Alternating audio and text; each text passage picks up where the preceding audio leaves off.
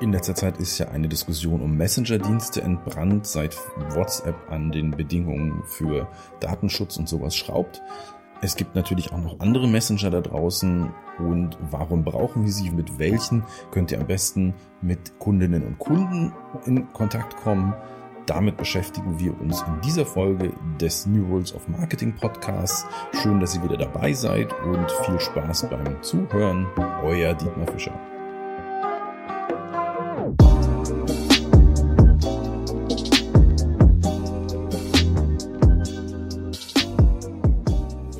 Ja, WhatsApp, Telegram, Signal, Threema und der Facebook Messenger natürlich werden inzwischen von unglaublich vielen Leuten benutzt. SMS sind out, spätestens weil man dort keine Smileys so schön machen kann, keine Emojis. Nein, aber ähm, es ist halt super praktisch, mit diesen Dingen zu schreiben und die meisten Leute machen das. Die Frage ist, lohnt sich das jetzt aus Geschäftssicht auch, diese Messenger einzuarbeiten in eure Kommunikationsstrategie? Und wenn ja, wo kann man sie einarbeiten? Also die erste Frage, die wir uns da stellen müssen, ist, nutzen eure Kunden WhatsApp und Co. Das ist relativ wahrscheinlich, weil natürlich viele Leute ihr Smartphone haben, also fast alle eigentlich, und dann auch sowas benutzen wie WhatsApp und Co. Und deswegen haben wir eigentlich einen ziemlich guten Weg hin zu den Leuten. Das kann Felder geben, wo das jetzt nicht sinnvoll ist, wo die Leute das nicht nutzen, aber meistens kann man schon sagen, die Leute nutzen Messenger. Die Frage ist natürlich, ob sie kommunizieren mit dem Messenger in einem Umfeld, wo ihr reinpasst. Ne? Also wenn wir dann im Businessbereich unterwegs sind, die Frage, ob die Leute dann Messenger nutzen, aber sagen wir mal so, im Consumer-Bereich, also wenn ihr Kunden zum Buchen, zum Kaufen etc. anregen wollt oder wenn die Fragen haben, dann sind die Messenger durchaus praktisch. Ihr müsst euch also in die Leute reinversetzen. Das Wichtigste ist, welchen Anwendungsfall haben die? Sitzen die vor einem Desktop-Rechner? Dann schreiben die euch eine Mail, wenn sie Fragen haben oder rufen an. Wenn die eure Seite aber angucken mit einem ganz normalen Handy, einem Smartphone eben, dann ist der Messenger das Tool der Wahl, weil dann können die schnell schreiben und natürlich könnten die auch eine E-Mail schreiben, aber so ein WhatsApp Messenger, Telegram oder so ist dann schon die erste Wahl. Das nutzen die Leute dann auch wirklich ja für andere Sachen, für private Sachen und sind dann gewohnt, dass sie damit kommunizieren und über diese Gewohnheit kriegt ihr sie dann. Wie kann man das grundsätzlich machen? Also es gibt ganz viele Plugins und Möglichkeiten, eure Webseite mit so einem Messenger-Button zu versehen. Wie das genau funktioniert, dann fragt euren ITler. Wenn ihr eine WordPress-Webseite habt, dann geht es ziemlich einfach und sonst müsst ihr halt doch wirklich die IT ranlassen. Ist aber auch gar kein Problem. Auch das ist alles kein Hexenwerk. Grundsätzlich ist es halt, wenn dann an die Webseite aufgeht und dann gibt es die Möglichkeit, da Fragen zu stellen über WhatsApp, Telegram und Co., dann ist das ein niederschwelliger Einstieg. Also der Vorteil ist, die Leute gehen nicht zu einer anderen Webseite, wo ihnen vielleicht geholfen wird, sondern sie fragen bei euch direkt. Ne? Und das ist das Ding, sie sind dann mit euch in Kontakt schon, ihr habt sie und Kontakt bedeutet eben, da ist ein Involvement drin und sobald sich die Leute mit euch näher beschäftigt haben, als nur die Webseite zu lesen, nämlich dann euch eine Frage gestellt haben und möglicherweise eine Antwort bekommen, dann haben wir schon eine Kundenbindung. Ne? Dann ist schon die erste Stufe erklommen und damit sind wir eben einen Schritt weiter, den Kunden dann an uns zu binden. Eine andere Möglichkeit wäre übrigens, wenn die Leute auf eure Facebook-Seite gehen. Facebook hat inzwischen die Möglichkeit, den WhatsApp-Button da einzubauen und dann kann man darüber Fragen stellen. Nun ist es so, dass da natürlich nicht Telegram und Co. eingebaut werden können, sondern nur WhatsApp. Na, die promoten natürlich eigenes Zeug, aber auch da kann man jetzt direkt über WhatsApp mit den Leuten kommunizieren. Die können Fragen stellen und sowas. Also, das ist auf jeden Fall eine praktische Funktion auf Facebook, auf der Webseite, was auch immer. Vor allem da, wo es Fragen gibt, wo die Leute eben nicht direkt buchen.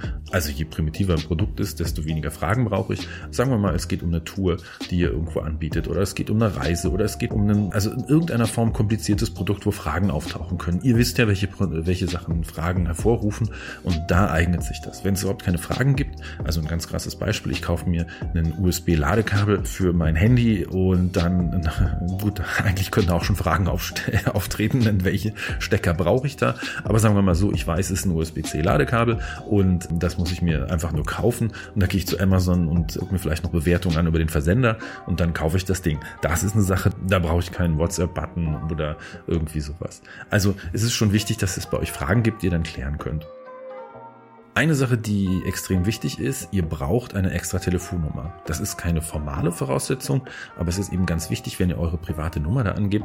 Ihr wollt ja nicht immer online sein. Also das wäre natürlich blöd, dann würden die Leute euch immer anschreiben, das würde auf euer Privattelefon gehen. Ich würde also immer empfehlen, da was, was ich bei Phonik, Lidl und Co. eine Prepaid-Karte sich zuzulegen, einfaches Handy, das mal installieren. Ähm, das Entscheidende ist, man kann diese Messenger auch über das Internet abrufen. Also ihr müsst die nicht mit einem Handy aufrufen, dort antworten. Ihr könnt könnt im Browser einfach deren Webportal aufrufen und dort die Nachrichten beantworten. Und das ist auch interessant, wenn ihr Mitarbeiter habt zum Beispiel. Dann kann also jeder darauf zugreifen und nicht nur die Person, die gerade das Handy in der Hand hat und sich einen Daumen wund tippt, sondern jeder kann das machen vom, vom Desktop-Rechner aus mit der Tastatur und das ist natürlich sehr viel praktischer, um zu antworten. Auch ganz praktisch an diesen Internetportalen, wo die Sachen dann sind. Ihr könnt die Nachrichten runterladen, die gehen nicht verloren, die sind da und jemand anderes kann eben auch antworten. Das ist halt ja das Problem die Leute erwarten immer, dass ihr schnell antwortet und wenn eine andere Person von euch, ein anderer Mitarbeiter dann online ist, kann der auch antworten. Also über dieses Webinterface können mehrere Mitarbeiter dann antworten. Welcher Messenger ja, das ist so eine Frage. Schauen wir uns mal an. Es gibt natürlich jetzt ganz viele. WhatsApp ist am weitesten verbreitet. Zusammen mit dem Facebook Messenger gehört das zu Facebook und das habt ihr sicherlich alle mitbekommen. WhatsApp lockert die Datenschutzbestimmung. Also es ist nicht mehr so sicher, dass die Daten dann nicht doch bei Facebook landen. Das hat jetzt eine Welle ausgelöst. Viele Leute sind zu anderen Messengern gegangen. Ja, das ist gut, aber WhatsApp ist immer noch extrem weit verbreitet. Und bei solchen Messengern ist es halt wichtig, das ist so eine Art äh, Netzwerkeffekt. Also je weiter so ein Tool verbreitet ist, desto besser könnt ihr das benutzen. Also ihr könnt es auf die Webseite setzen und wenn eben so ziemlich jeder damit kommunizieren kann, weil die das eben installiert haben. Die haben die App auf dem Smartphone und dann können sie auch darüber euch Fragen stellen. Wenn ihr jetzt einen obskuren Messenger raufpackt, dann hat den keiner und kann euch keine Fragen stellen. Also wir haben einerseits das Ding Datenschutz und auf der anderen Seite haben wir das Ding weite Verbreitung.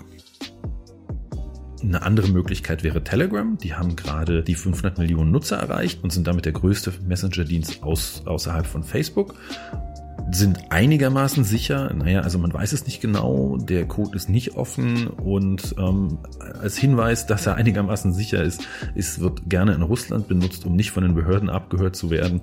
Also insofern Telegram kann man sich schon einigermaßen darauf verlassen. Und mit diesen 500 Millionen Nutzer gibt es natürlich ein ziemliches Potenzial. Neben WhatsApp sollte man Telegram auf jeden Fall auch auf der Seite haben.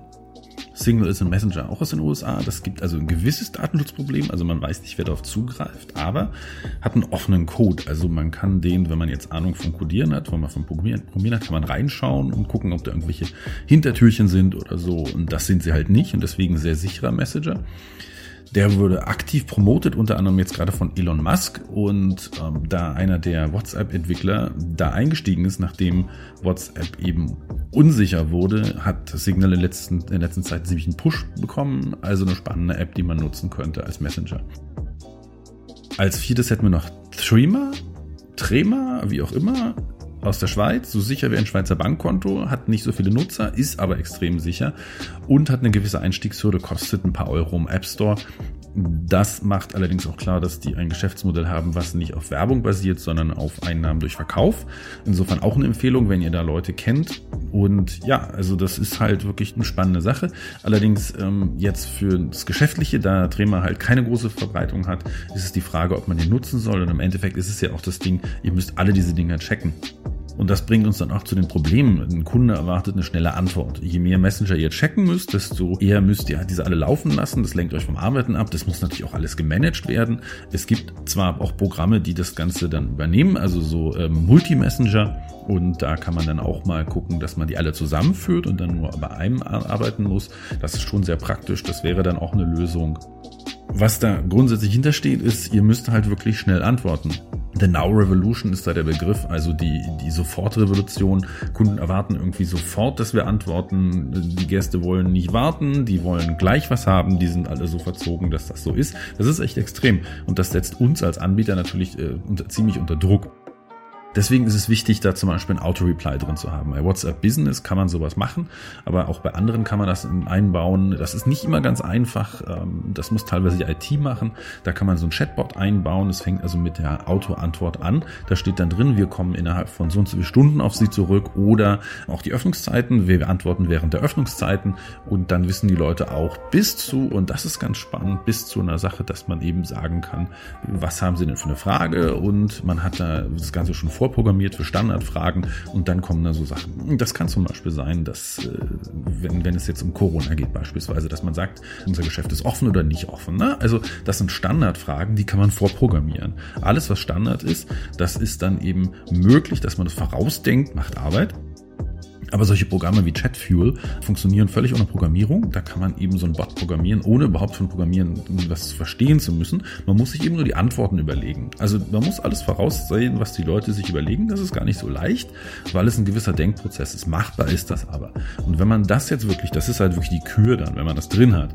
Das Auto-Reply ist ein Standard, der sollte drin sein, damit die Leute wissen, hm, Erwartungsmanagement, wann kriegen sie eine Antwort. Aber die Kür ist, wenn dann wirklich schon die ersten Antworten automatisch über den Bot kommen.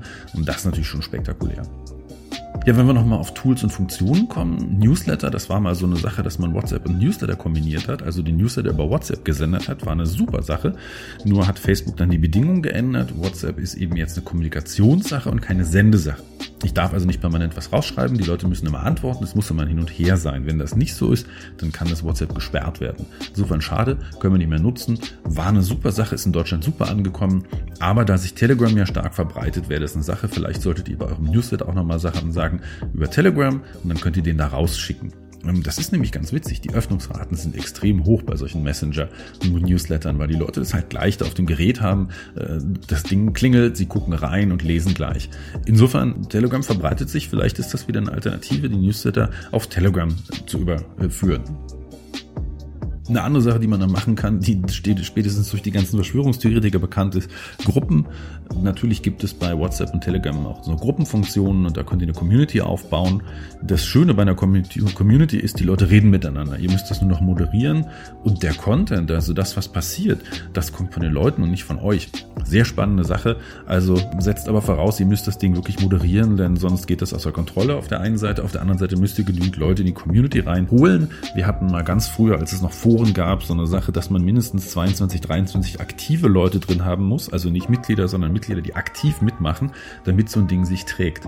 Insofern, ja, also das ist schon ein bisschen aufwendig, ist dann so wirklich die Kür der Kür, die Community. Insgesamt ist es ganz wichtig, die ganzen Fragen, die ihr bekommt, über die Messenger, die auch mal aufzuschreiben, runterzuspeichern und in eure FAQ zu machen. Also nicht unbedingt den Chatbot, das kann man machen, aber ganz simpel eine FAQ auf die Seite mit diesen ganzen Fragen. Also Frequently Asked Questions, also die Fragen auf die Seite, eine Fragen- und Antworten-Rubrik. Da kann man euch sehr viel Zeit ersparen, weil nämlich die Leute erstmal auf die Webseite gucken und dann gucken, was sie da an Fragen finden und die Antwort eben, wenn sie die finden, nicht von euch haben wollen, sondern direkt lesen. Also diese Messenger bieten euch dann auch eine Funktion, um ganz viele Informationen für eure Seite zu sammeln. Ja, schön, dass ihr wieder dabei wart.